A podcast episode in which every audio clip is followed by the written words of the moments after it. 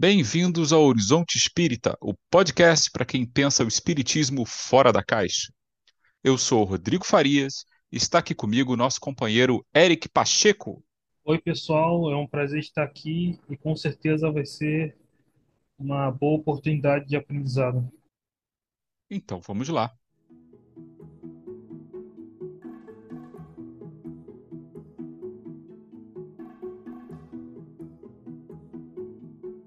A história é escrita pelos vencedores. Essa é uma frase muito conhecida atribuída ao escritor britânico George Orwell.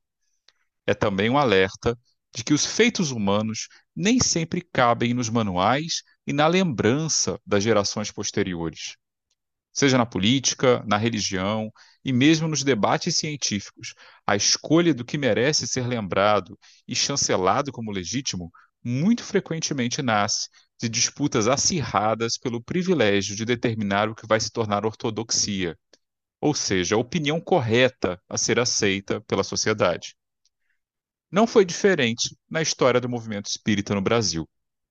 O que por muito tempo foi lembrado como uma história linear, cheia de vultos heróicos e com poucos conflitos, na qual a Federação Espírita Brasileira, a FEB, aparece como a grande protagonista missionária e herdeira do legado de Allan Kardec, foi, na verdade, bem mais complexo do que se costuma pensar. O grupo que prevaleceu no controle da FEB, os chamados místicos, dos quais fazia parte Bezerra de Menezes, entre outros, teve uma coletividade rival, os chamados científicos, que tinham uma perspectiva diferente do que o espiritismo deveria ser e à frente deles estava Angeli Torteroli, um descendente de italianos que se tornaria muito conhecido na cidade do Rio de Janeiro, mas que por muito tempo só seria lembrado pelas lentes de seus adversários. Hoje, no entanto, ele saiu do esquecimento em que se encontrava graças às recentes pesquisas históricas sobre a implantação do movimento espírita em nosso país. Entre elas, em especial, o livro A Obra Esquecida de Angeli Torteroli, O Espiritismo no Brasil e em Portugal, publicado em 2022 pelo Centro de Cultura, Documentação e Pesquisa do Espiritismo Eduardo Carvalho Monteiro, o CCDPE-SM. E para nos falar dessa figura tão importante que foi quase que apagada dos anais da história, nós convidamos o autor do livro, o Adair Ribeiro Júnior, para bater um papo aqui com a gente. Adair, seja muito bem-vindo ao Horizonte Espírita. Olá, Rodrigo. Olá, Eric. Olá, pessoal. Agradeço o convite e espero que a gente possa ter um papo agradável, falar um pouco sobre esse personagem, né, como você bem o introduziu, um pouco desconhecido né, do movimento espírita brasileiro. Que agora será bem conhecido, em grande parte graças a você. Bom, então, é, antes da gente entrar no assunto propriamente dito, né, Adair, eu queria é, que você se apresentasse um pouco para o nosso público, né, falasse um pouquinho é, de você e de como é, você descobriu né, o Angeli Torteroli e, e principalmente como você conseguiu fazer com que tantas fontes sobre ele aparecessem, porque ele era citado em alguns outros trabalhos, mas ninguém realmente parecia pesquisá-lo como uma, uma figura histórica com seus próprios méritos, né? Ele era citado, mas não aparentemente estudado. Então, como é que foi isso? Legal, Rodrigo. A, a minha trajetória, né, a, a minha inserção no movimento espírita, ou dentro do espiritismo, vamos falar assim, que eu acho melhor, não tem tanto tempo. Né? Eu tenho seis anos de que me dedico ao estudo de, de Kardec, das obras de Kardec, das obras fundamentais, e eu iniciei frequentando um centro espírita próximo à minha casa aqui em São Paulo. E desde cedo eu senti uma necessidade de ter uma biblioteca própria, né, para o meu estudo, para minha pesquisa, para consumo próprio. E desde cedo também eu percebi a, problemas, né? Quando a gente comparava traduções das obras fundamentais, né? E isso me levou a adquirir as obras originais em francês. Eu comecei a formar uma biblioteca no início que era para consumo próprio, né? Para estudo, e logo ah, eu tive acesso a, a, a um mundo novo para mim quando a gente conseguiu trazer para o Brasil uma quantidade muito grande de manuscritos, tanto de Kardec, na época de Rivaio, da Sociedade Parisiense de Estudos Espíritas, que levou a gente a, a, construir um site né, para universalizar toda essa documentação, que ficou por mais de 100 anos guardada, perdida, entre aspas, né? e a gente criou o Museu ACOL, allan-kardec.online, que eu sou o curador. E, concomitantemente, estava surgindo no Brasil aquela grande polêmica, né, em 2018, com o livro da Simone Privato, O Legado de Allan Kardec, é, onde se colocou em dúvidas, em xeque, né, a autoria da quinta edição da Gênese. E aquilo levou a gente a um grande trabalho de pesquisas também. Né? Eu tive a oportunidade de conhecer o Carlos Sete, me aproximei, ah, foi disponibilizada a oportunidade, toda a documentação ah, que foi adquirida na França, em Paris, né, da livraria Le Marie, a gente tentar localizar fontes primárias que nos auxiliassem né, a, a trazer um pouco mais de informação com relação àquele assunto. E, na verdade, isso virou um, uma grande pesquisa. A gente acabou publicando três artigos no Jornal de Estudos Espíritas, onde a gente chega na conclusão que Kardec é o autor da quinta edição da Gênesis. Pouco tempo depois também surgiu a polêmica da quarta edição do Céu e Inferno, e a gente mostrou através de fontes primárias que não procedia qualquer qualquer chancela de adulteração que fosse dada né, às obras de autoria de Allan Kardec. E no meio dessa pesquisa toda, uma coisa chamou a atenção da gente, né, que um dos livros que foram adquiridos na livraria Le Marie foi a primeira edição em português da Gênese, de 1882, que constava na capa, que consta na capa dela, né, a Sociedade Acadêmica Deus, Cristo e Caridade. E tem uma dedicatória, né, que, que consta também nessa edição que a gente adquiriu, é, citando, né, dedicando aquele livro, aquela primeira edição portuguesa, a Pierre Gaetan Leymarie. E quem assinava essa dedicatória era um comitê confraternizador. E a gente trombou com esse livro nas nossas pesquisas e isso ficou meio guardado. Né? Quando a gente terminou ah, essa pesquisa com relação à Gênesis, o Carlos continuou né, o espiritismo na, na, na França, pós-desencarne de Kardec, né, vendo os rumos que tinham tomado a Sociedade Parisiense Estudos Espíritas, os rumos que tinham tomado a Sociedade Anônima, criada por Amélie Boudet, o papel da Amélie Boudet né, naquele processo todo, até chegar no final do século XIX, né, que o espiritismo praticamente desaparece ali da França, né, pelo menos com essas instituições tradicionais que a gente tanto conhece, tanto estuda, né? A Sociedade Parisiense, a Sociedade Anônima. E aí eu me voltei exatamente para aquela curiosidade, né? Quem seria a Sociedade Acadêmica Deus, Cristo e Caridade? Quem seria o comitê confraternizador?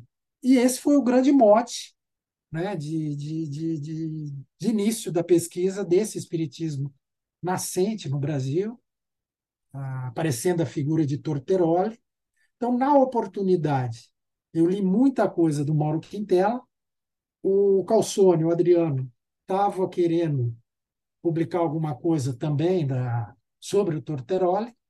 E quando eu estava separando na Biblioteca Nacional Brasileira, né, a digitalizada, tudo que tinha a ver com o Espiritismo no século XIX no Brasil, início do século XX, eu formei um grande banco de dados com arquivos com palavras chaves, né? Espiritismo com E, Espiritismo iniciando com S, é, Torteroli, Sociedade Acadêmica. E isso formou alguns gigas né, de informação e eu encaminhei para o Calçone na oportunidade. É, e, e, o Calçone tinha digitalizado a obra do, do Torteroli, a obra esquecida, ou perdão, o Espiritismo no Brasil e em Portugal, de, de, de autoria do Torteroli, e isso ficou meio adormecido. Né? Eu encaminhei para ele, a gente continuou nas pesquisas aqui, até que um dia, olhando, né, relendo aquela obra do Torteroli, eu senti a necessidade, falei, pô, podia publicar esse livro, né, republicar esse livro, dando uma atualizada no português lá do, livro de 1896, português da época para o nosso português, e fazer uma pequena biografia do, do Torteroli. Essa era a ideia inicial. E foi aí que deu o start em toda a pesquisa. Exatamente. Então, é, Adair, em linhas gerais, já que ele provavelmente é um nome pouco familiar para os ouvintes, quem foi Torteroli até o momento em que ele desponta no movimento espírita? Legal, Eric. Então, eu estava falando, né, a, a ideia, a, eu gosto muito desse negócio da pesquisa colaborativa, né? Então, a gente, a todo momento a gente fala isso, né, que, que é uma maneira de trabalhar que o Carlos, a Luciana tem, o próprio Charles Kemp na França, né, um procurando auxiliar o outro e dando pautas, né? Às vezes um está escrevendo alguma coisa e, e isso vai sendo desenvolvido assim, sem muito personalismo, né?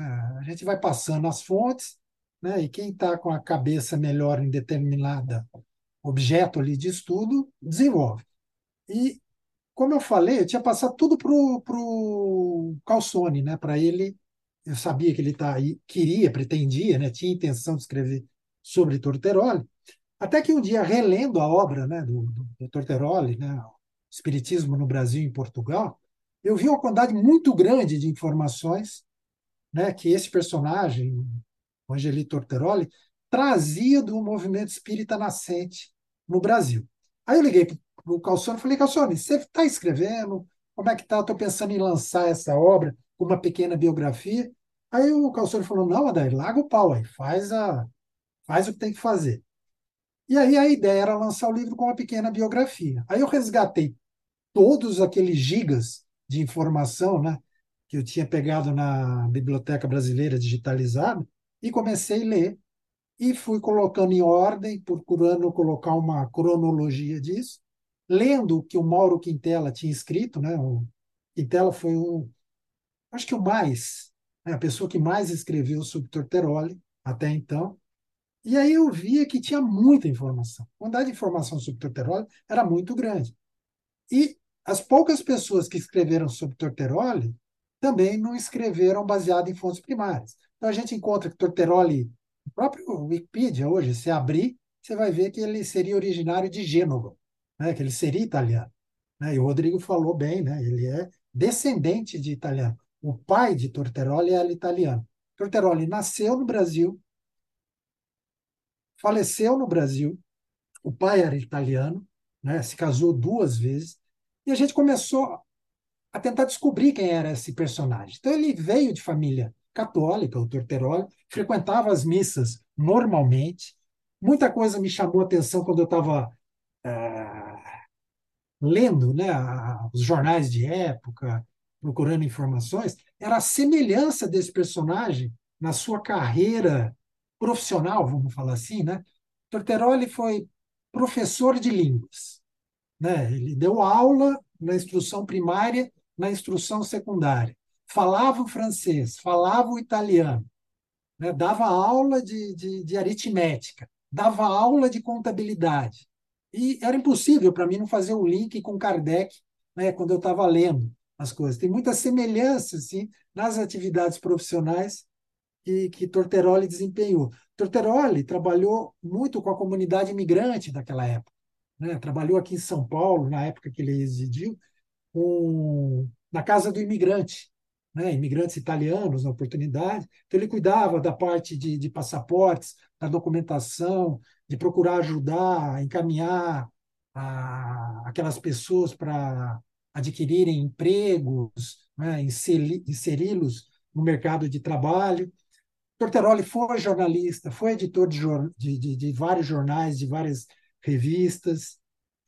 E, e, eu fui literalmente me apaixonando pelo personagem. Assim, né? A gente procura manter uma distância regulamentar né, daquilo que a gente está escrevendo, mas foi meio impossível não ver a figura de Torteroli muito próxima né, a de Rivaio, né, essa, essa parte profissional dele. Então, Torteroli foi uma pessoa sempre envolvida com atividades humanitárias, foi uma pessoa sempre envolvida na criação de, de, de instituições de auxílio mútuo, né? tanto pela sua descendência italiana, era muito comum na época. né, a, a constituição de fundos de auxílio mútuo, principalmente entre os imigrantes, né, uma, uma previdência privada ali entre aquelas pessoas, dando assistência às viúvas, aos descendentes. Então, Torteroli cresceu nesse meio, mas era de família católica, frequentava a Igreja Católica, ia às missas, né? lembrando né, que na época do Império a religião oficial no Brasil era a Igreja, era o catolicismo. E ele frequentava normalmente a igreja até que ele começou a ter alguns dissabores, né? quando ele perde a mãe, ele procura dedicar a, a determinadas sacristias né? que ele que ele está fazendo a sua confissão, né? e escutou algumas coisas do, do, do padre ali na, na, na, igreja que ele frequentava, que ele não gostou muito. Né? E o próprio Torteroli é, divide a sua vida em alguns períodos, né? até um período de semi-ateísmo, até ele conhecer o Espiritismo. Torteroli foi casado três vezes, né? as esposas foi casado inclusive com uma alemã né, de Hannover, que é a Maria Jerken. Então, assim, ele tinha familiaridade com as línguas, com o alemão, com, a, com o francês. Isso ajudou muito nessa trajetória dentro do movimento espírita que a gente vai ver de Torteroli. Bom, uma das coisas que talvez seja difícil para a maioria de nós espíritas é, de hoje entendermos quando a gente vai para essa, essa época do começo da carreira espírita do Torteroli é entender o movimento espírita da época, né? Muitas vezes as pessoas supõem equivocadamente de que o espiritismo veio pronto e acabado da França para cá e aqui, né, criou raízes, tem, tem toda uma uma narrativa meio que teológica em cima disso. E então assim, para a gente entender melhor é, o Torteroli como espírita, né, depois que ele descobre a doutrina, é, você conseguiria fazer algum resumo didático, tão simples quanto seja possível, né, é, de como era esse movimento espírita do final do, do século XIX, onde ele começou a atuar com mais, com mais destaque, e principalmente, né, é, como é que a facção, se é que a gente pode chamar assim, né, o grupo do Tortoroli, chamados científicos, como é que ele se encaixava ali dentro desse movimento espírita da época?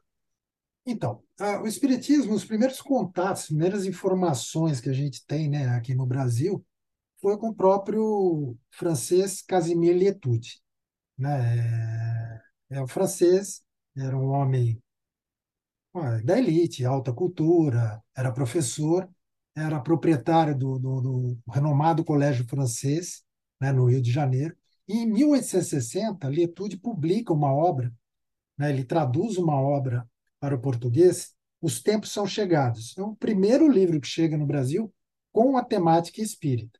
Aí, em 1865, a gente sai do Rio de Janeiro e vamos lá para a Bahia, né? Aí a gente tem Teles de Menezes ali fundando o, o primeiro grupo espírita, né? pelo menos que a gente tem conhecimento no Brasil, né? publica o, o primeiro jornal com a temática espírita, o Eco de Além Túmulo, isso né, em 65 e, e, e até a, a, década ali de, de 1860. E em 1873, no Rio de Janeiro, foi fundado um grupo espírita que era o Grupo Espírita Confúcio. Né? Ele é fundado em 1873 e o Torteroli já tem contatos com o espiritismo desde essa época, né? seja através do, do Lietude, do francês Lietude, com essa obra, seja através do Grupo Confúcio, que Torteroli começa a frequentar em meados de 1874. Interessante que a gente vê figuras conhecidas, né, ou deveriam ser conhecidas no movimento espírita, que participaram desse grupo, né? O, o Dr. Joaquim Carlos Travassos, que, que é atribuída a tradução do Livro dos Espíritos, do, do Evangelho, do Céu e Inferno, né? das primeiras obras em português, que são atribuídas a, a, a. Então, Torteroli começa a frequentar o grupo espírita Confúcio. Mas o que, que é interessante? as diferentes interpretações que ocorriam para o Espiritismo eram patentes já nessa época no movimento espírita nascente no Brasil. O que, que eu quero dizer com diferentes interpretações? Né? Tinha pessoas, tinha estudiosos do, da, das obras de Kardec que enxergavam mais a parte religiosa né, da, da, do espiritismo, vamos falar assim. Em contrapartida, outros grupos, outros estudiosos entendiam né, a parte e davam destaque para a parte filosófica do espiritismo. Né? E outros, que aí vai se inserir mais para frente Torteroli, entendiam o espiritismo como uma ciência. Né? E essas diferentes interpretações geraram tensões no movimento espírita. Então, o próprio grupo Confúcio né, acabou se desfazendo por conta de problemas interpretativos, dessas tensões entre as várias pessoas, e foram dando origens a vários grupos espíritas. Foi fundado né, no final de. No início, na verdade, no início de 1876, foi fundada a Sociedade de Estudos Espíritas Deus, Cristo e Caridade. Essa sociedade, fundada em 1876, passa a destacar abertamente o lado religioso da doutrina espírita. E os principais expoentes da Sociedade de Estudos Espíritas Deus, Cristo e Caridade era o Dr. Joaquim Carlos Travassos e o Bittencourt Sampaio. Para ter uma ideia, essa sociedade chegou a ter mais de 800 sócios. Né? E esse fato também colaborou para que novas disputas interpretativas, é importante a gente destacar isso, no entendimento da, das vertentes que, que o espiritismo era enxergado pra, por aqueles estudiosos, por aqueles adeptos, geraram novas cisões naquele movimento espírita nascente no Brasil. Em 1879, o grupo de Angelito Orteroli assume o controle da Sociedade de Estudos Espíritas Deus, Cristo e Caridade. E Torteroli, né, junto com a sua diretoria, fundam a Sociedade Acadêmica Deus, Cristo e Caridade. E o que, que é interessante? É, aquela obra que eu falei que foi a, o grande motivador, né, a curiosidade que, que, que me moveu né, de entender quem que era a Sociedade Acadêmica Deus, Cristo e Caridade e quem teria escrito aquela dedicatória para Pierre Gaetan Leimarie. É fundada a Sociedade Acadêmica Deus, Cristo e Caridade com um objetivo principal, que era fundar a Academia Espírita de Ciências. O que era, o que seria a Academia Espírita de Ciências? Destacando esse lado científico né, da, da, do Espiritismo, ela pretendia estudar né, todas as ciências que pudessem contribuir para o desenvolvimento da ciência espírita. Esse era o principal mote, o principal objeto, o principal objetivo da Academia Espírita de Ciências. Esse é o início que começa o movimento espírita brasileiro.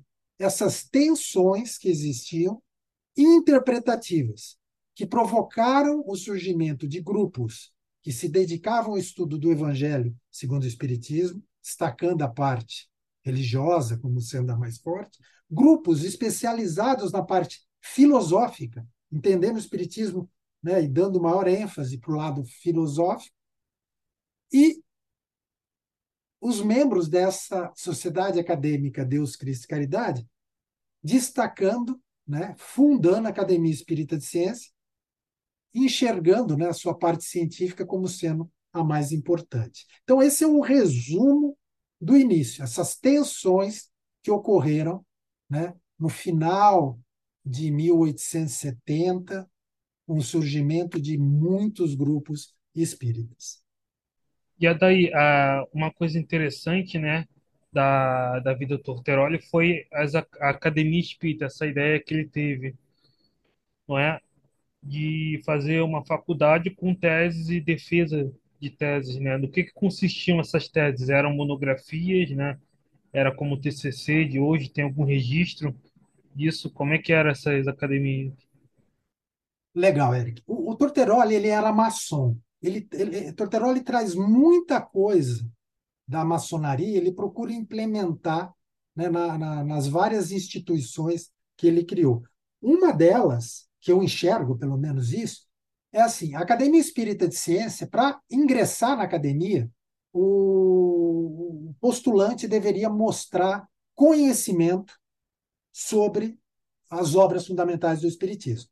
Então, em cima de um tema que era dado né, para aquele postulante a, a, ingressar no grau 1 dentro da Academia Espírita de Ciência, que teriam três graus. Né? O grau 1, o, o iniciante ali, de acordo com determinado tema, ele de, de, deveria desenvolver uma tese, um trabalho, um artigo né, sobre aquele tema. E é muito interessante isso, que é exatamente o que você falou. Era, a ideia era ser uma academia de ciência nos moldes do que a gente entende, né, uma academia de ciência. Então, o grau 1 exigia determinado tema e determinada apresentação do trabalho. Para mudar de grau, grau 2, mesma coisa, tinha que aprofundar nos estudos, eram fornecidos temas, ou o próprio postulante poderia sugerir temas com a temática espírita e desenvolver artigos. E o grau 3, essa era a ideia da Academia Espírita de Ciência, estudando as cinco obras principais de Kardec, foram criadas cadeiras, vamos falar assim, né? tinha cadeira 1, cadeira 2, cadeira 3, cadeira 4 cadeira 5. Cada uma das cadeiras, né, das, da, da, daqueles departamentos, iriam se dedicar ao estudo de uma determinada obra e trazer conhecimentos de outras ciências para dentro dessa determinada uh, cadeira, desse determinado depa departamento, para o estudo. Né? Essa era a ideia de, de, de, de, principal da Academia Espírita de Ciência. E o que, que é interessante? A Sociedade Acadêmica Deus, Cristo Caridade, ela adota as obras de Kardec como norteadoras dos estudos no original em francês. Apesar de já terem traduções né, de quatro obras, né, o Livro dos Espíritos, o Evangelho segundo o Espiritismo, o Céu e o Inferno, é, a Gênese foi a última, e foi a Sociedade Acadêmica que traduz. A Sociedade Acadêmica resolve não utilizar essas traduções em português e adota as obras no original em francês. Então a gente vê também que era uma elite, né? Que tinha condições de, de estudar essas obras no, no, no francês, no original, e mesmo de participar da sociedade acadêmica. Tanto que é a sociedade acadêmica que lança uma tradução da Gênese. Né? Então, ela coteja as traduções, que, que, que é atribuída inclusive a Torteroli, uma das traduções que estavam sendo analisadas. Mauro Quintela atribui nas pesquisas que ele fez a tradução a Torteroli. E o interessante é que em 1882, quando a Sociedade Acadêmica publica a Gênese, ela menciona no prefácio dessa obra uma tentativa de adulteração com ideias de Rusteng. Eu mencionei que existiam grupos e, e adeptos que enxergavam o espiritismo sobre várias vertentes, inclusive né, os que estudavam já a obra de Rusteng aqui no Brasil. A obra de Rusteng no Brasil chegou em 1865, oferecida pelo próprio autor J.B. Rusteng a Teles de Menezes, na Bahia. Teles de Menezes, no Eco de Além Túmulo, publica né, a propaganda dessa obra, é, traz uma, uma, uma, um pequeno histórico da obra, apresenta a obra para o movimento espírita brasileiro nascente, essa obra é estudada em alguns grupos aqui no Brasil, tanto que aquela vertente mística que enxergava o espiritismo com a sua parte religiosa ganhou uma outra terminologia, os místicos, místicos, perdão, rustenguistas, que eram os que além de entender a parte religiosa, dando mais valor para essa essa vertente, ainda entendiam a obra de Rusteng como um complemento da obra de Kardec.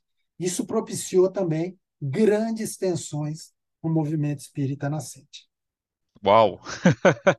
ambiciosa essa a proposta, né? Então, na verdade, é, eu queria fazer duas perguntas é, ainda sobre isso, né? Primeiro que, então, você tem a Sociedade de Estudos Espíritas Deus, Cristo e Caridade, e depois da Sociedade Acadêmica Deus, Cristo e Caridade, que, é, se eu entendi bem, virou uma, uma ramificação da, da original, ou qual é a distinção entre, entre as duas? A, a Sociedade de Estudos Espíritas, Deus, Cristo e Caridade, né, que passou a destacar abertamente o lado religioso, em pouco tempo, o Torteroli assume a, a diretoria dessa sociedade. Essa sociedade deixa, fica de lado, e, e, e Torteroli, quando eu falo Torteroli, é um grupo, tá? Então, como a, a, eu procuro dar palco no livro da figura de Torteroli, existem outras pessoas envolvidas, mas Torteroli foi o grande líder desse grupo. E eles fundam a Sociedade Acadêmica Deus, Cristo Caridade em 1876. E a Sociedade Acadêmica Deus, Cristo Caridade tinha essa vertente, essa pegada científica. Né? Torteroli jamais se autodenominou científico. A figura de místico era usada, foi usada, inclusive por Torteroli, a gente enxerga, vê isso nos periódicos da época, no próprio Reformador, a gente vai falar mais adiante um pouco, né? usa essa terminologia dos místicos. Né? Mas jamais Torteroli se autodenominou um científico. Né? O científico foi uma forma que esses grupos antagônicos, principalmente os místicos, e principalmente os místicos rustenguistas, passaram a chamar o grupo de Torteroli. Então, a sociedade acadêmica nasce né, nesse contexto, destacando, tendo como principal objetivo a fundação da Academia Espírita de Ciência, que nada mais era uma academia nos moldes né, acadêmicos, assim que a gente pode falar mesmo. Né. Eu falei do grau 1, grau 2, grau 3, né, para que o postulante tinha que apresentar trabalhos, artigos, mostrando né, um notório saber sobre determinados temas. É, e sobrou algum desses trabalhos, assim, você conseguiu encontrar algum, assim, para ver como é que era? Era tipo uma monografia de hoje, era um artigo, era uma redação, tipo Enem, como é que isso é, funciona? É, legal, legal. Era um artigo, era, no livro eu coloco né, os temas, inclusive eu localizei os vários temas para o grau 1, os vários temas para o grau 2, os vários cremas, os temas, perdão, para o grau 3. Né? Então, propusi, propunham aqueles temas né? e o proponente tinha que desenvolver. Como todo livro ele foi baseado em, com raras exceções né, de alguns manuscritos que eu localizei fora, né, nos jornais de época. Né, os jornais do final do século XIX, início do século XX, né, traziam a todo momento essa história. Né? Por isso que eu, eu brinco e falo assim, né? quando eu estava escrevendo o livro, falei, nossa, eu localizei tanta informação, tanta informação, tanto quanto tô com a figura de Torteroli e com aquele movimento espírita nascente, que, que me chamava a atenção ninguém ter escrito né, mais sobre Torteroli, que as informações estavam disponíveis. Ah, eu sei que a digitalização funcionou bastante, ajudou bastante, é de um tempo para cá que a gente tem todos esses periódicos digitalizados, mas a gente não conseguiu localizar ainda né, é, mais informações, por exemplo, com essa documentação toda da Sociedade Acadêmica Deus, Cristo e Caridade. Torteroli era um historiador. Esta obra, O Espiritismo no Brasil e em Portugal, mostra esse lado historiador do Torteroli. Nesse livro, ele conta a história do movimento espírita nascente, as datas de fundação dos vários grupos espíritas, as suas pegadas, né, as suas vertentes, todos os problemas que, que, que, que passaram né, com as autoridades, né, o porquê que a sociedade acadêmica Deus, Cristo e Caridade, com a sua academia espírita, não prosseguiu. Né, eu vou falar um pouco mais agora na sequência isso, mas a gente não localizou, Rodrigo, infelizmente. Mas esses documentos devem existir. Né, eles devem estar ainda né, em algum porão, porque é muita coisa, é muita informação. Né? Então, e Torteroli guardou isso. E esse é outro link que eu faço com Kardec, aqueles arquivos que Kardec né, guardava, que hoje né, parte deles compõem o acervo do ACOL, né? Torteroli fez exatamente a mesma coisa. Às vezes está num porão mesmo, assim, experiência de historiador, assim, essas coisas realmente, alguma herança de família, um parente distante que herda e não sabe o que fazer com aquilo, um cofre que alguém esqueceu, enfim, história tem isso aí. E nessa época, né, da sociedade acadêmica Deus, Cristo e Caridade, o Espiritismo começou a receber né, uma repressão bastante forte do governo, primeiro do Império né, e depois da República. Né? Você pode falar um pouco sobre isso?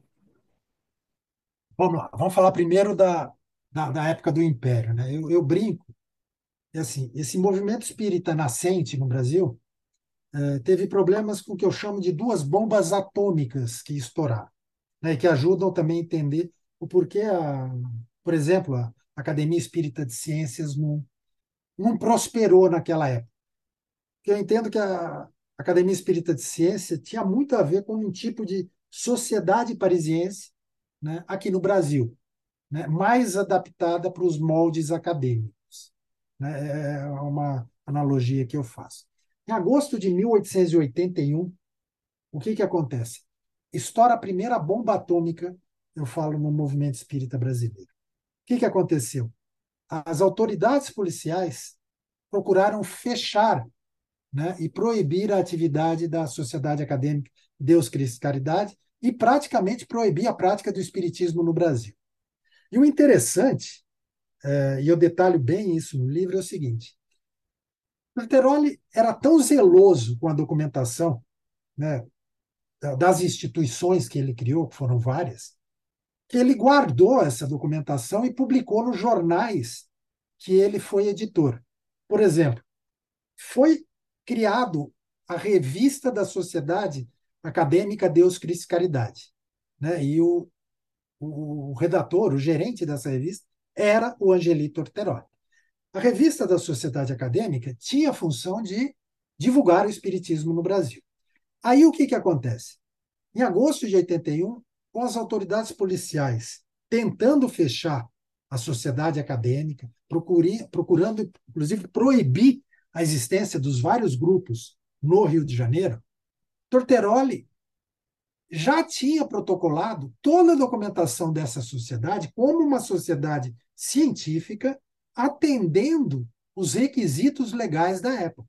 E ele publica isso na revista da Sociedade Acadêmica Deus, Cristo e Caridade, trazendo numeração, é, é, informações que vão ajudar, né? É, o, o, Rodrigo tinha falado, muito de, dessa quantidade de fontes que eu trago no livro vão propiciar que essas pesquisas realmente agora vão fundo. Né? A gente vai ter condição de ir nos, no, no, no, nesses órgãos competentes da época para ver essa documentação da Sociedade Acadêmica Deus Cristaridade, esse protocolo, seu funcionamento, atendendo à legislação né, de entidades dedicadas à ciência na época. Torteroli se reúne, de novo, né, quando eu falo Torteroli se reúne, aquela comissão liderada por Torteroli, né, porque eram intelectuais, a gente tinha políticos de peso envolvidos dentro da sociedade acadêmica, Deus, Cristo e Caridade. Se reúnem com as autoridades policiais, se reúnem com o ministro da Justiça, lembrando que Rio de Janeiro era a capital né, do, do, do Império na época, se reúnem inclusive com o próprio Dom Pedro II, explicando a situação, né, a tentativa de fechamento e a proibição do espiritismo na capital federal do, do, do Brasil.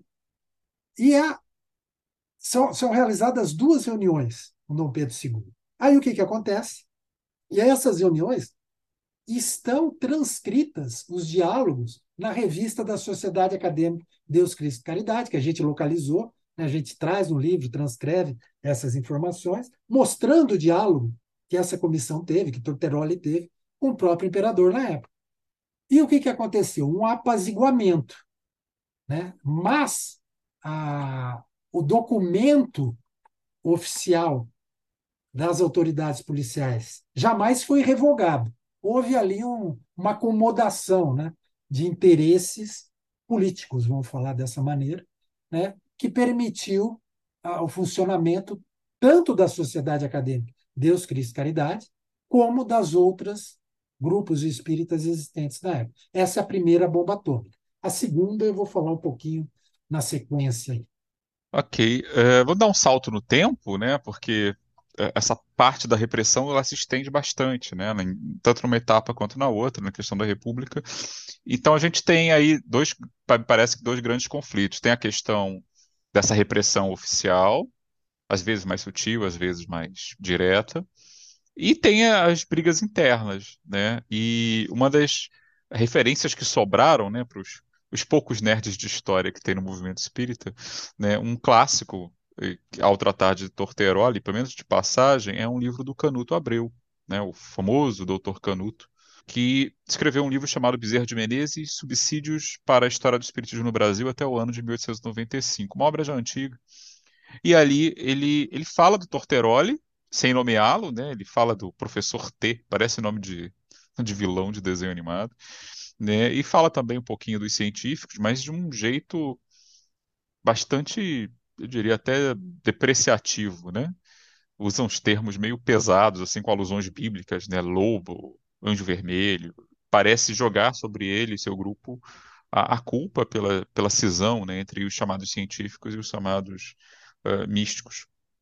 E ele reclama também, eu achei isso muito, muito curioso, né, de que as reuniões espíritas do, dos científicos eram mundanizadas, tinha apresentações musicais e literárias antes dos trabalhos, não teria a reverência, né, a gravidade do, de uma sessão na linha mais religiosa, enfim, isso, ele descrevendo isso várias décadas depois. Né, e essa é uma visão que se encaixa muito na visão mais tradicional, né, história tradicional, de que põe a Febe, o Bezerra de Menezes à frente como uma espécie de é, grandes heróis que salvaram o espiritismo no Brasil de, sei lá, de se corromper ou, ou se, se dissolver. É, do que você conseguiu apurar na sua pesquisa, essa, esse tipo de, de alusão, né, isso, isso faz algum sentido? Né? Porque isso, Canuto fala disso no seu livro, e depois, quando o Torteroli é, desencarna, e de, até depois, né, é, aparentemente se bate nessa tecla, pelo menos é, por parte de pessoas ligadas à FEB, de verem os científicos como uh, divisivos, como sectários, né, como pessoas que estavam ali querendo semear algum tipo de divisão é, em meio do rebanho de Ismael, uma coisa nessa linha.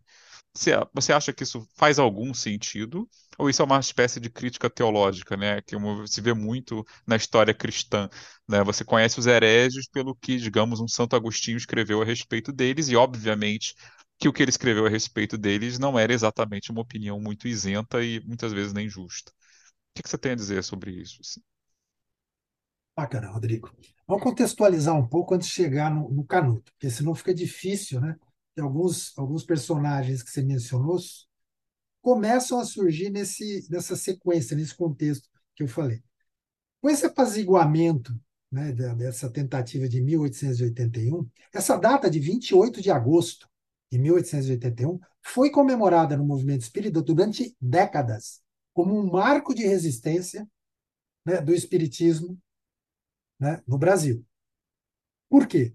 Porque foi o aquela primeira bomba atômica que eu chamei, provocou uma união geral das várias vertentes, dos vários grupos, dos vários personagens que interpretavam o espiritismo de formas diversas. Então, houve uma grande união naquele momento no movimento espírita. Em torno do quê?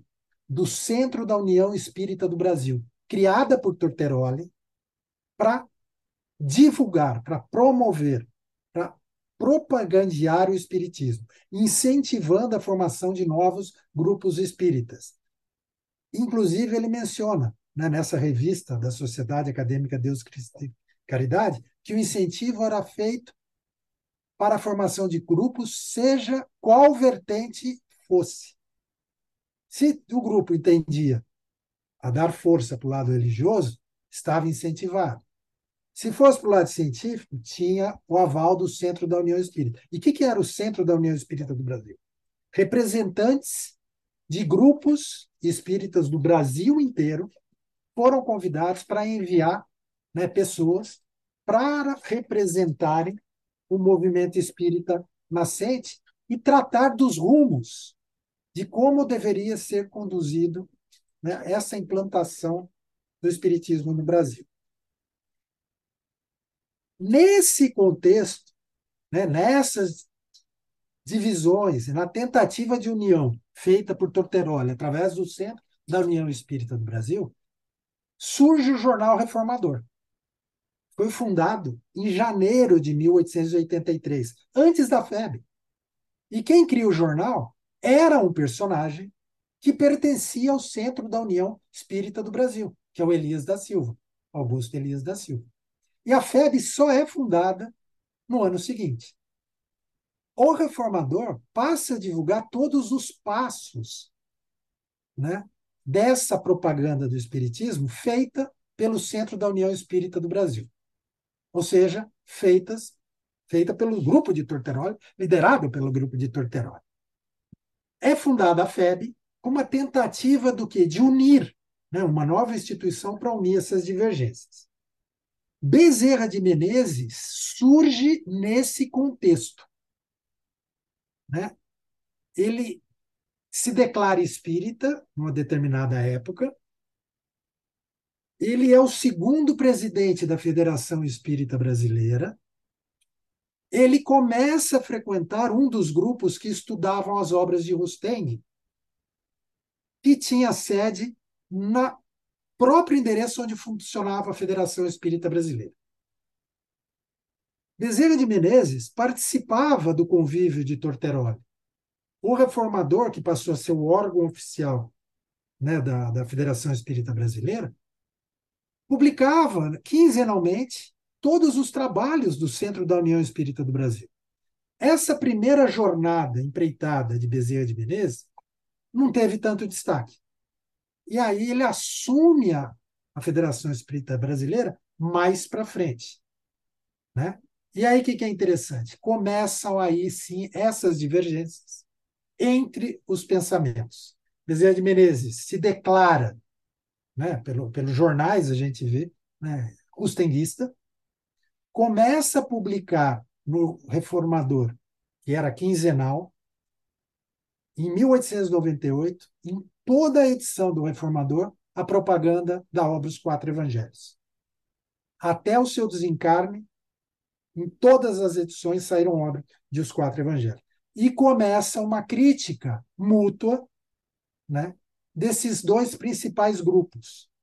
Né? Bezerra de Menezes fazendo críticas sobre o método de condução do espiritismo e propaganda né, nascente no Brasil, e o interessante é que o grupo de Torteroli divulgava a coisa como Kardec o divulgava.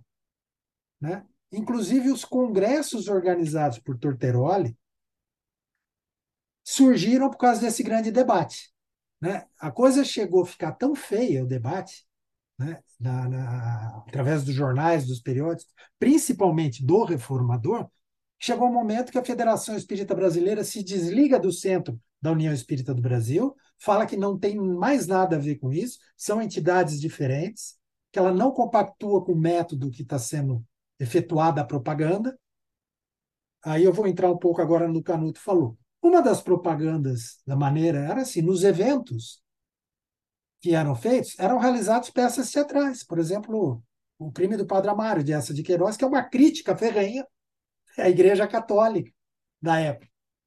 Então, e Torteroli incentivava a, a obra de, de essa de Queiroz, né, a encenação desse tipo, mostrando a crítica, o posicionamento, né, e o espiritismo não como religião. E Bezerra de Menezes afirmando que o espiritismo não só era uma religião, como a revelação da revelação. Né? Tem artigos de Bezerra de Menezes publicados, é, a revelação da revelação. Isso levou Torteroli, o grupo Torteroli, de novo, né? Estou dando palco para esse personagem, a realizar um congresso espírita em 1898, se não me falha a memória aqui agora, para colocar em debate, no fórum adequado e não nos jornais, né, esse posicionamento do que o espiritismo seria, na verdade. E aí foi realizado não só o Congresso de 1898, de 1899 e o de 1900. Nos três congressos, nos moldes do que deveria ser um congresso, do que é um congresso, com apresentação de teses, de trabalhos, discussões, com participação de representação de 25, a 25 mil a 30 mil né, adeptos do Espiritismo participaram desses eventos, com o resumo que o Espiritismo seria a síntese da religião e da ciência, e não da maneira que a Federação Espírita Brasileira enxergava. Né? Então, o interessante, todos os congressos que Torteroli liberou, organizou estavam alinhados com os congressos espíritas internacionais, o de Londres, o de Paris, o de Barcelona. todos os congressos chegaram à conclusão do que seria o Espiritismo, né? como uma síntese da religião e da ciência, jamais uma religião. Então, a vida inteira de Torteroli né, foi pregando, foi, foi, foi divulgando, foi propagando o Espiritismo como uma não religião. Então, da onde vem agora a crítica né, de Canuto Abreu? Eu não localizei uma única informação que denigre a imagem de Torteroli ou ação do Centro da União Espírita do Brasil, né? e Torteroli mais para frente funda outras, que a gente fala em seguida, mas eu não achei uma única menção de Torteroli indo contra algum dos princípios espíritas. Muito pelo contrário. A gente vê na figura da Federação Espírita Brasileira na época um antagonismo né, e, conflit, e conflitando com princípios espíritas quando divulga a obra de Rustem. Então, por volta de 1920, Porteroli fez parte reativa da sociedade acadêmica e um pouco mais tarde da criação da Liga Espírita do Brasil, uma espécie de alternativa à corrente apresentada pela FEB. Você pode falar um pouco sobre esse período que parece ter sido tão dinâmico para o movimento espírita em nosso país? Então, Eric, como eu comentei, a Academia Espírita, Academia de Ciências Espíritas tem uma função, né? E por conta daquela primeira bomba atômica que eu falei, né, 28 de agosto de 1881, uma data que é um marco e foi esquecido, foi apagado no movimento espírita, né, que é essa primeira bomba atômica. Consequentemente, né, as atividades da Academia Espírita de Ciências ficaram prejudicadas, porque Torteroli, através do Centro da União Espírita do Brasil, foca na fundação de novos grupos na propaganda do espiritismo e deixa de lado a Academia Espírita de Ciências. Ele realiza aqueles congressos em virtude desse debate intenso que teve com os pensamentos da Federação Espírita Brasileira, com os pensamentos de Bezerra de Menezes, e ele se afasta quase uma década do, da propaganda assim do movimento espírita. Né? No, no início do, do século XX, 1900, Torteroli se afasta mais ou menos nove anos. E ele passa a estudar outras, outras linhas filosóficas. Então, uma das críticas que o Canuto Abreu faz, né, e alguns autores falem quando se referem a Torteroli, é que ele teria se aproximado da teosofia, que ele abandonou o espiritismo, e no livro eu trago isso que é muito bacana. Torteroli se afastou do espiritismo? Sim. Se aproximou da, da, da teosofia? Sim. Não só da teosofia, de outras linhas filosóficas. Torteroli funda uma instituição né, uma instituição uh, dedicada a estudos filosóficos, e passa, junto com a sua mulher, né, a estudar e dar aulas sobre várias linhas espiritualistas filosóficas, entre elas a própria teosofia. Por volta de 1910, Torterola retoma né, a, aquele trabalho de propaganda do espiritismo no Brasil. E ele retoma com a, vou falar assim, com a corda toda. Ele funda uma nova instituição. Ah, me deu um nome, me dá um branco aqui no nome da que é a Federação. Cara, já já eu lembro o nome é. Ele funda essa entidade e permite que se associem a essa nova instituição várias linhas filosóficas. Mas ele exige uma única coisa né, daqueles filiados nessa nova instituição que ele fundou, que era a leitura das obras de Allan Kardec, que ele distribui, que é a Confederação Espírita Brasileira. Desculpa, me deu um branco, né? É, ele funda a Confederação Espírita do Brasil, permite que se associem não só grupos espíritas, mas grupos de outras linhagens filosóficas, inclusive a teosofia. Mas ele funda isso, permite a associação também desses outros grupos, mas coloca uma ressalva. Que fossem estudadas as obras de Kardec, as obras fundamentais de Kardec, que ele distribui gratuitamente né, para que fossem estudadas. Então, por volta de 1910, Torteroli publica o que ele chamou de Manifesto Espírita, né, onde ele comunica o seu retorno à propaganda do espiritismo. Isso teve um grande impacto no movimento espírita, foi noticiado por vários jornais. E, de novo, ele retoma, ah, lembrando que em 1900 teve a realização do Congresso de Paris, né, um Congresso Espírita Universal em Paris, e que reafirma que o Espiritismo como uma ciência integral e progressiva. E Torteroli, de novo, pega essa deixa né, e começa a tecer críticas do jeito que estava o movimento espírita. Né? Extremamente religioso, extremamente místico, né? principalmente com as obras de J.B. Rusteni, que a Federação Espírita Brasileira não só incentivava, como estudava e publicava artigos a todo momento. Como se não bastasse, né? em 1917, Rusteng entra no Estatuto da FEB, né? como uma obra complementar de, de, de Kardec. E aí o que, que acontece?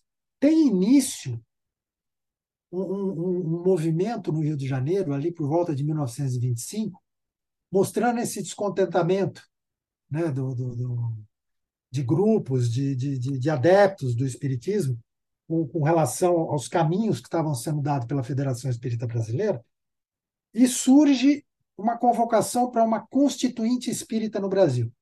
Né? Então, um grupo, que inclusive teve o apoio de Torteroli, isso, manda convite para todos os grupos espíritas, todas as associações, todas as entidades representativas do Brasil, para um grande evento que iria acontecer no ano de 1926, né? que se chamou de Constituinte Espírita do Brasil. E o principal objetivo era fazer contraponto né, aos rumos que o Espiritismo tinha alcançado aqui dentro do Brasil e todo o misticismo da obra de J.B. Rusteng.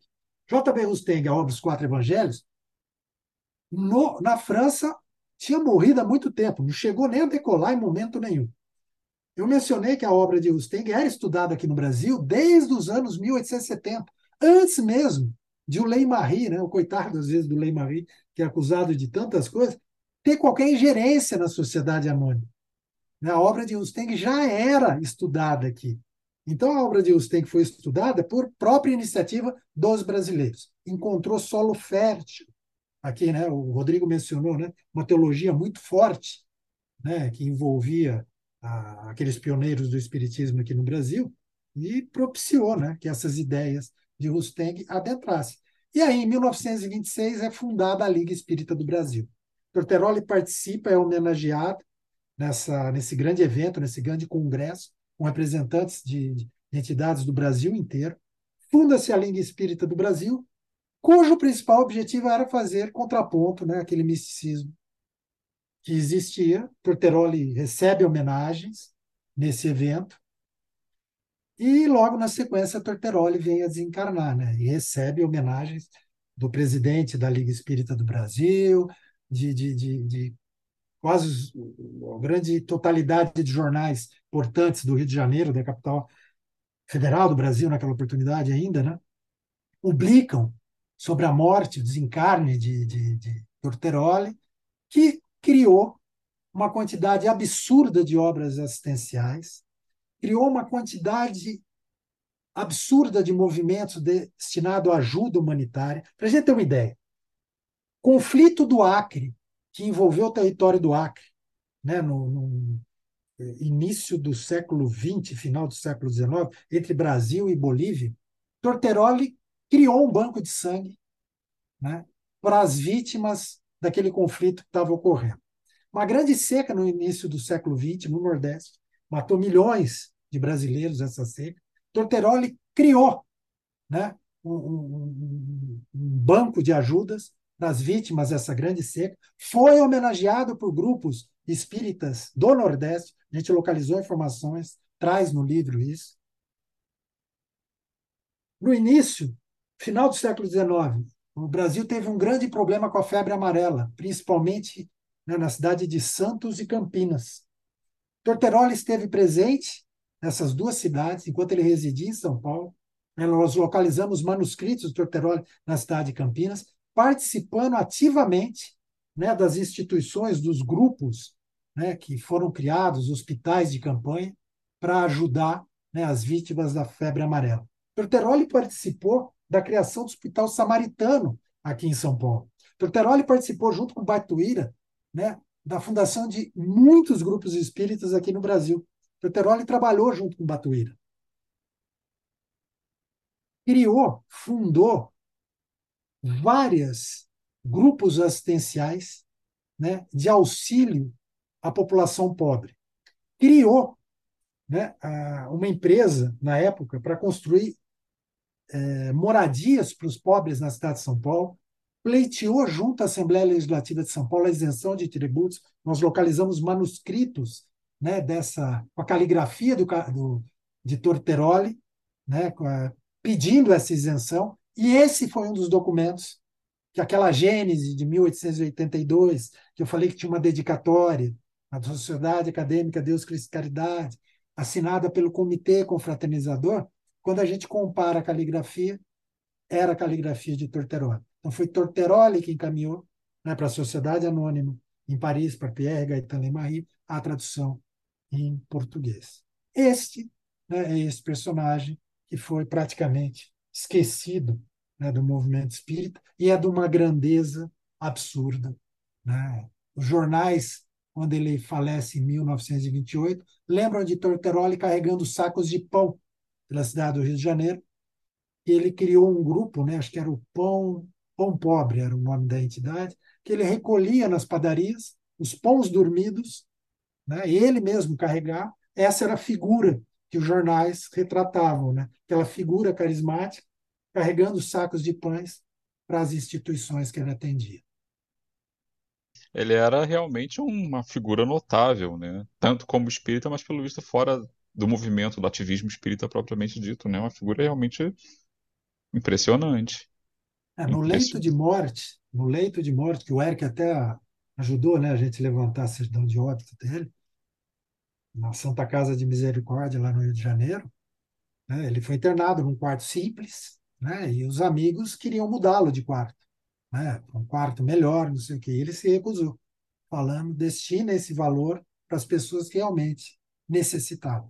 E se recusou, estava num quarto com várias pessoas, tal, e era uma pessoa querida, uma pessoa influente, com amigos influentes, com, com, com, com políticos influentes, a sua avó, que bancaram, inclusive, né, o, o seu enterro, porque ele morreu sem um único bem, um centavo. Bom, quando você, você descreve né, no livro é, densamente as atas né, das reuniões, das convocações, dos eventos que a, a nova sociedade acadêmica, vamos dizer assim, né, a sociedade reencarnada, reativada é, dos anos 20. E uma coisa que me chamou muito a atenção, né, que é um tema meio que transversal ao que a gente está discutindo, é como em vários daqueles eventos uh, havia mulheres em posições de liderança. Aliás, mulheres e algumas celebridades da sociedade carioca, né? É, o meu, acho que era o avô, o pai ou acho que era o avô do meu ex-patrão, né? O Cândido Mendes, que é uma figura muito conhecida aqui no Rio de Janeiro, né? É, também constava das atas. Eu suponho que seja o mesmo Cândido Mendes, é, que, é, que é conhecido por aí, né? Ligado à universidade do mesmo nome. Mas me chamou muita atenção uh, o fato de ter mulheres aparentemente ali em posições de destaque. Inclusive, né, quando eles faziam sessões de experimentação dividindo, aparentemente tinha uma espécie de é, divisão sexual do trabalho, né? Eles faziam turmas com médiums masculinos e seis, né? E turmas com médiums é, femininas apenas, depois comparavam, né? tentavam produzir eventos. Dá a entender pela, pelas atas que eu li, se não me falha a memória, que eles estavam tentando obter materializações, aparentemente não estava não sendo fácil, né? Tinha um Mirabelli em São Paulo, mas aqui no Rio uh, não estava fácil conseguir um. É interessante que são da mesma época. Né? O Mirabelli, pelo que eu sei, era um médium de efeitos físicos absolutamente impressionante, também tem sido relembrado nos últimos anos com algumas obras a seu respeito. É, então, assim, uh, isso era. Você sabe dizer se isso era uma característica própria da sociedade acadêmica ou se isso é, era, uma, era comum também nos outros grupos que operavam é, no Brasil daquele tempo, né? Esse lugar das mulheres uh, com certo destaque, porque a historiografia que fala, por exemplo, do espiritualismo nos Estados Unidos na Inglaterra chama muito, e na França também chama muita atenção de que dentro dos círculos espíritas as mulheres conseguiam uma autoridade, uma representatividade que elas muitas vezes não tinham em nenhum outro lugar, porque muitas vezes os médiums eram mulheres. Né? Mas você sabe uh, como é que era isso no movimento espírita da época, comparado ao que a gente, o que as fontes sugerem sobre a sociedade acadêmica? Então, Rodrigo, eu não entrei muito nesse, uhum. nesse mérito, né? Mas o interessante, quando você traz essas atas que eu coloco no livro da Academia Espírita de Ciência, em 1890 estourou a segunda bomba atômica que eu não comentei. O que, que foi? O espiritismo, a prática do espiritismo no Brasil foi criminalizada com o novo Código Civil. Para ter uma ideia, isso vigorou né, a criminalização do espiritismo de 1890 até 1940. Você está falando saiu... do Código Penal, né? Código Penal. Perdão, do Código Penal. Desculpa, 1990. Civil? Eu falei civil? Falou civil, é. Rui Barbosa não teve nada a ver com isso. Não, deixa, deixa, deixa o Águia de Aia quietinho. Não, o Código Penal criminaliza o espiritismo no Brasil. O que é interessante? Aquela disputa toda, aquela discussão toda, aquele debate todo, aquele antagonismo todo entre Bezerra de Menezes né, e Torteroli, os místicos, de novo são apaziguados né, aquelas divergências com a criminalização em 1890. Por que, que eu estou trazendo a segunda bomba atômica? Porque cada hora era um problema muito grande que acontecia, que não permitia que a Academia Espírita de, de Ciências tivesse, entrasse em operação. Então, em 1890, teve esse problema. Aí teve toda uma grande mobilização para tentar descriminalizar, Bezerra escrevendo inclusive para presidente da, da República na época, Torteroli idem, tal, tal, tal, e nada. Os espíritas foram perseguidos, grupos de espíritas fechados, né? E, o que, que é interessante? Toda a defesa que era feita, e as que chegaram até o Supremo, né? A Adriana pode falar muito melhor que eu sobre isso, né? a Adriana Gomes, que é exatamente a liberdade de culto, né? Religião. Vamos arquivar essa palavra, liberdade de culto, religião, vamos arquivar, que eu vou retomar, vou pegar já da, do escaninho né, essa religião, liberdade de culto. E aí o que, que aconteceu? Foi criminalizado, foi formada um grande, uma comissão para tratar do assunto, com juristas, com, com políticos, né, que faziam parte do movimento espírita, nas suas várias vertentes, com seus vários problemas interpretativos, né, e tentou-se, em vão, né, descriminalizar o espiritismo. Foi criado uma grande comissão para defender os espíritas presos. Nesse meio tempo, a Academia Espírita de Ciências, de novo, ficou paradinha, até o ponto que Torteroli se afasta no início do século XX, retoma, mais ou menos em 1910, refunda a sociedade acadêmica, refunda a Academia Espírita de Ciências, e Torteroli teve três esposas, fazendo o link com a sua pergunta agora. Todas se envolveram ativamente no movimento espírita, todas se envolveram ativamente nas atividades assistenciais e humanitárias que Torteroli criou e participou, né, e estiveram à frente, né, na linha de frente dessas instituições. Em 1922, como se não bastasse o apagamento de muitas informações, o 28 de agosto de 1881, né? Torteroli organizou no Brasil o 13º, 18º, me deu branco de novo, 18º Congresso Espírita Espiritualista Internacional no Rio de Janeiro. Esse evento foi chancelado pelo Biro de Espiritismo da Bélgica. E o movimento espírita não tem a menor ideia né, que o Rio de Janeiro e o Brasil acolheu o 18º Congresso Espírita e espiritualista internacional, organizado por Torteroli. Todas as sessões daquele congresso, que era um congresso, nos moldes que se entende ser um congresso, uma apresentação de, de, de, de teses, debates, chegando-se a conclusões, as sessões foram lideradas por mulheres. É, lembrando aí, 1922, a gente está na né, o, o, movimento feminino começa a ganhar grande força, Semana de Arte Moderna, dá o destaque da mulher, mulher começa a ganhar força, e no movimento espírita isso foi a coisa mais normal do mundo. Tanto que foram as mulheres, a Maria Catita Torteroli, a terceira esposa de Torteroli, que liderou grande parte das sessões, junto com outras né, pessoas ilustres, mulheres, que né, coordenaram as várias sessões. Então, esse congresso foi também deletado do movimento espírita. Aí o que, que acontece? Torteroli refundando é, a Academia Espírita de Ciência, e aí a gente encontra, conseguir localizar as várias atas das várias sessões, as provas, os temas, os grupos que foram formados, que você mencionou, formado por médios, né? mulheres, formado por médios, homens, as divisões, tentando esses fenômenos de materialização. E, pelo jeito, não tiveram sucesso. Né? Tiveram alguns lampejos né, de alguma coisa, que eu menciono ali nas atas que, que, eu, que eu localizei, mas é legal para ver qual era a ideia de funcionamento, o que, que Terteroli queria com a Academia Espírita de Ciência.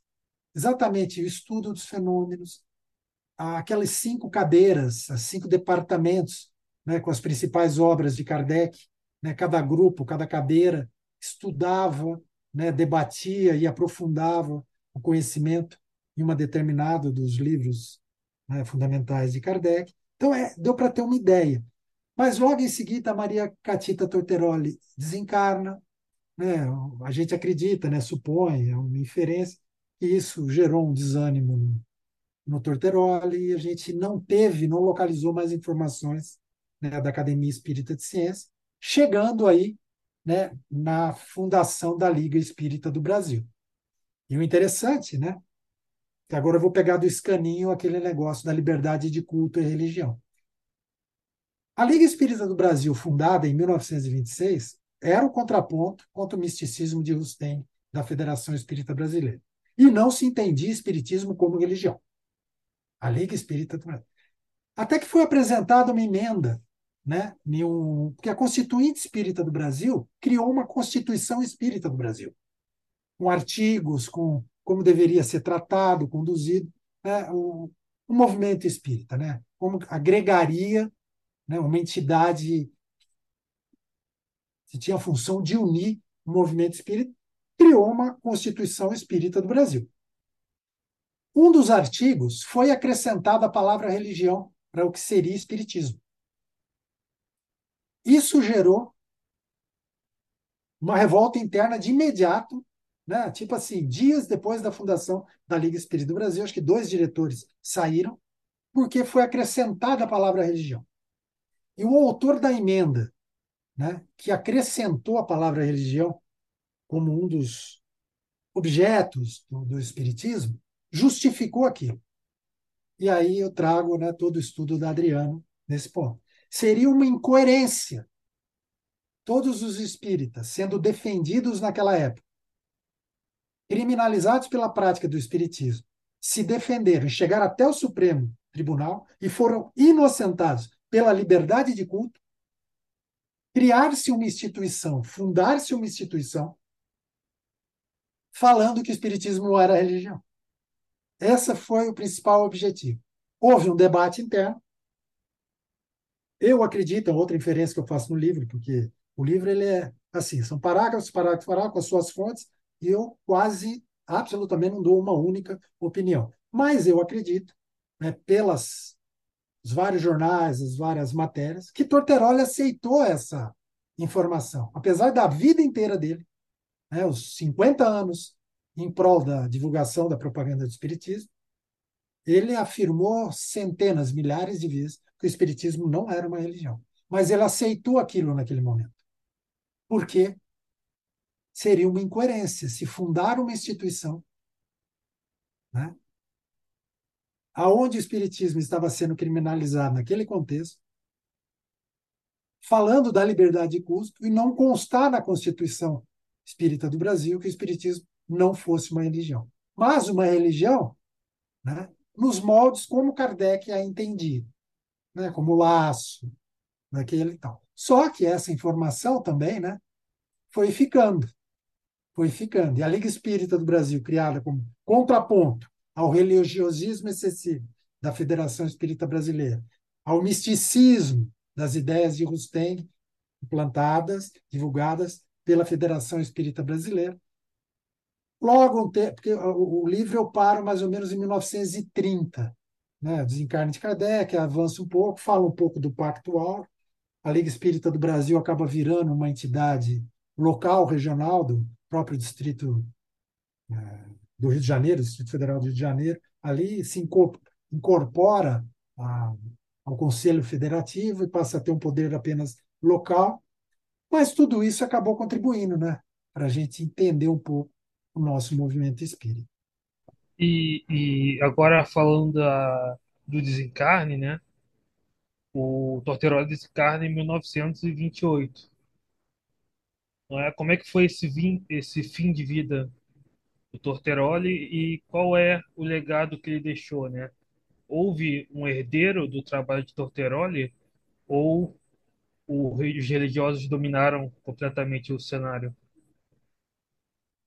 Ah, Érica, a própria história do movimento espírita atual, né, a gente vê que, aproveitando a fala de abertura do Rodrigo, né, que às vezes a história, ou na maior parte das vezes, a história é escrita pelos vencedores, é o que a gente acaba vendo. Né? A memória de Torteroli foi apagada, datas importantes do movimento espírita foram apagadas, né? uma vertente do espiritismo prevaleceu, um misticismo a gente sabe né, que Rustenck só deixou o Estatuto da Federação Espírita Brasileira em 2019. Ah, então, é, essa é a nossa história. Né? Sem, sem críticas, sem julgamentos né, do, do, do, dos personagens que eu trago no livro, absolutamente a ideia não é, não é, não é, não é a crítica, é trazer as fontes contando os fatos. Né? Então, o que, que aconteceu? É, realmente, a influência de Rusteng foi muito grande né, no movimento espírita. Isso se reflete até os nossos dias. Né, essa, esse destaque para o lado religioso a gente vê nos nossos dias né, e entende um pouco melhor né, o porquê o movimento espírita é assim. Torteroli desencarna em 1928, como eu falei, continua dando suas palestras, né, os seus seminários a gente levantou, Torteroli deu centenas, se não milhares, né, de, de, de, de, de simpósios públicos, de debates públicos. Né? Tinha uma figura muito interessante na época, que era é, debates públicos, né? em determinados locais, pessoas falando do espiritismo e as pessoas contrárias, e tinha um verdadeiro diálogo, né? um debate ali, isso se coloca no livro, e foram centenas, milhares, e a Torteroli, até o final da sua vida, continuou colaborando, envolvido ali com a Liga Espírita do Brasil. Torteroli criou né, um dos periódicos criados por Torteroli, foi a Revista Espírita do Brasil, que ele doa os direitos autorais para a Liga Espírita do Brasil, que adota a Revista Espírita do Brasil na sequência. Torteroli recebeu homenagens da, da Liga no dia do seu desencarne, foi publicado em jornal o próprio o então presidente da Liga Espírita do Brasil chama Torterolo de um dos fundadores do espiritismo no Brasil. E essa figura foi apagada, foi, foi esquecida né, do movimento espírita. Né, e a gente procura trazer nessa obra, resgatar não só esse personagem, mas as ideias que ele defendia e as ideias que existiam na época, que culminaram né, com colaborando para tudo que a gente vê nos nossos dias, nos nossos centros de espíritas, nas nossas palestras, nos nossos chamados congressos atuais, que tanto se distanciaram né, do formato original da coisa, explica, né? ajuda a gente a compreender muita coisa. Bom, é, a gente já está chegando perto do final, mas tem uma pergunta que eu não poderia deixar de fazer porque no movimento espírita, digamos assim, as coisas não acabam com a desencarnação, pelo menos não sempre. Em 1950, o reformador, né, o órgão oficial da FEB, ele publica uma psicografia trazida pelo Chico, Chico Xavier, e assinada pelo Torteroli. Né, e nessa psicografia, nesse texto, que é relativamente longo, né, ele faz uma espécie de, de meia-culpa né? Ele parece, inclusive, incorporar algumas das palavras-chave, né, do discurso da FEB, né? Uh, fala de Ismael, o trabalho de Ismael, né, que é a coisa bem, o discurso oficial mesmo da FEB como uma, um empreendimento predestinado, né, escolhido pela espiritualidade superior, e enfatiza muito também a questão da união em contraponto ao facciosismo, orgulho, a vaidade, né? vai, vai nessa linha também perto da época do Pacto Áureo, a tentativa de unificação dos, dos centros espíritas sob a autoridade febiana. E, então, ou seja, a psicografia parece trazer um dissidente arrependido. De novo, aquela ideia do, do, de atribuir facciosismo né, ao trabalho do Torteroli dos científicos. Você que leu tanta coisa do Torteroli em vida, né? O que, que você chegou a, a ver essa, essa questão dessa mensagem também? Ou, ou, quem sabe? E aí eu sei que é uma opinião pessoal, essas coisas de identidade e psicografia é sempre complicado, mas assim. Ou é, isso parece se encaixar mais na, na questão do apagamento, né? Não, te apagam pelo que você fez em vida e te fazem, talvez, dizer o contrário do que você defendia também na morte, entre aspas. O que, que você acha sobre isso? Se é que você tem alguma opinião também, fique à vontade. Não, opinião eu tenho, mas eu vou, prefiro trazer os fatos, em vez da minha opinião. Você vê, em 1948, 49 tem o Pacto Áureo. Uhum. Né? Você mencionou o Pacto Áureo, que é um apaziguamento né, de todas as divergências interpretativas que eu trago no livro, né, que eu conto no livro, que eu descrevo no livro, né, de forma bem, bem detalhada. E aí, interessante é que no artigo 1 do Pacto Áureo, né, se adota o livro Brasil, Coração do Mundo. Nessa obra, menciona Rusteng como um dos colaboradores de Kardec, né, no seu artigo de fé. Né? Logo na sequência, Júlia Abreu, em 1950, publica um livro e publica várias críticas ferrenhas sobre uma adulteração da obra de Chico Xavier. Né? Que é essa passagem, incluindo Rusteng, como colaborador, não existiria na comunicação original de Humberto de Campos.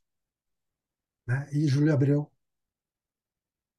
é, denuncia isso né? em 1950.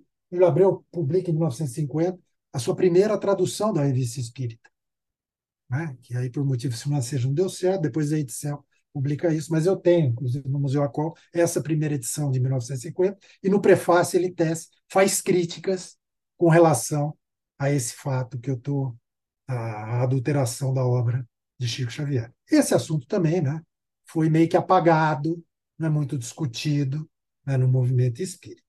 Mas aí o que, que acontece?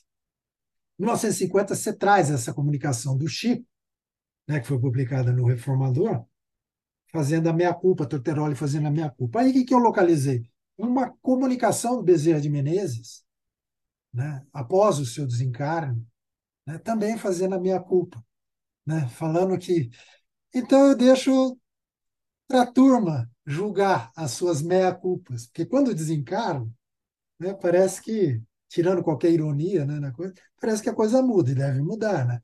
Então, se Torteroli fez a meia-culpa aí na, nesta comunicação que Chico traz, né, supostamente atribuída a Torteroli, aí é minha opinião, né? Bezerra de Menezes também, nós tra trazemos uma comunicação de Bezerra Menezes no livro, né? da Esqueci de Angelito Orteroli, exatamente com o mesmo teor de arrependimento né? de Bezerra de Menezes com relação ao entendimento que ele tinha do Espiritismo. Ah, as controvérsias espíritas são uma delícia, né? Elas não, elas não param na beira do túmulo. Bom, uh, Adair, então a gente está encerrando aqui, né? Foi um papo muito agradável e eu te dou assim um minutinho, se você quiser, claro, né, para fazer suas considerações finais. E de cara, novamente, agradeço muito pela sua presença, agradeço pela obra, inclusive, como espírito. Né? Eu acho que é um, é um esforço de pesquisa que há de render muitos frutos e, e é tremendamente útil como resgate aí da, da nossa história. E se você quiser né, deixar aí suas últimas palavras para os nossos ouvintes. Obrigado, Rodrigo. Obrigado, Eric. Obrigado, pessoal. Agradecer, agradecer o espaço, né? Poder olhe, falar do, do movimento espírita nascente no Brasil, né? Porque é interessante a gente saber nossas origens, como começou a coisa aqui, nos ajuda a compreender o que somos hoje, né? A gente sabe disso. E fazer o merchan, né? Quem quiser adquirir a obra, tem no CCDPE, né? Só escrever, né? A obra esquecida de Angelito Orteroli, vai, vai acabar caindo, porque não tem tanta coisa escrita, né? Como a gente falou durante o programa, sobre esse personagem. É, a obra digital está na Amazon, amazon.com.br, mesma coisa, digitou Torteroli lá, vai cair no livro, né? Para quem prefere digital, eu gosto de papel, né? adquirir no CCDPE, né? tem uma loja online lá, e agradecer a você, ao Érico o Espaço. Bom, muito obrigado então, Adair. Uh, chegamos agora ao fim de mais um episódio do Horizonte Espírita.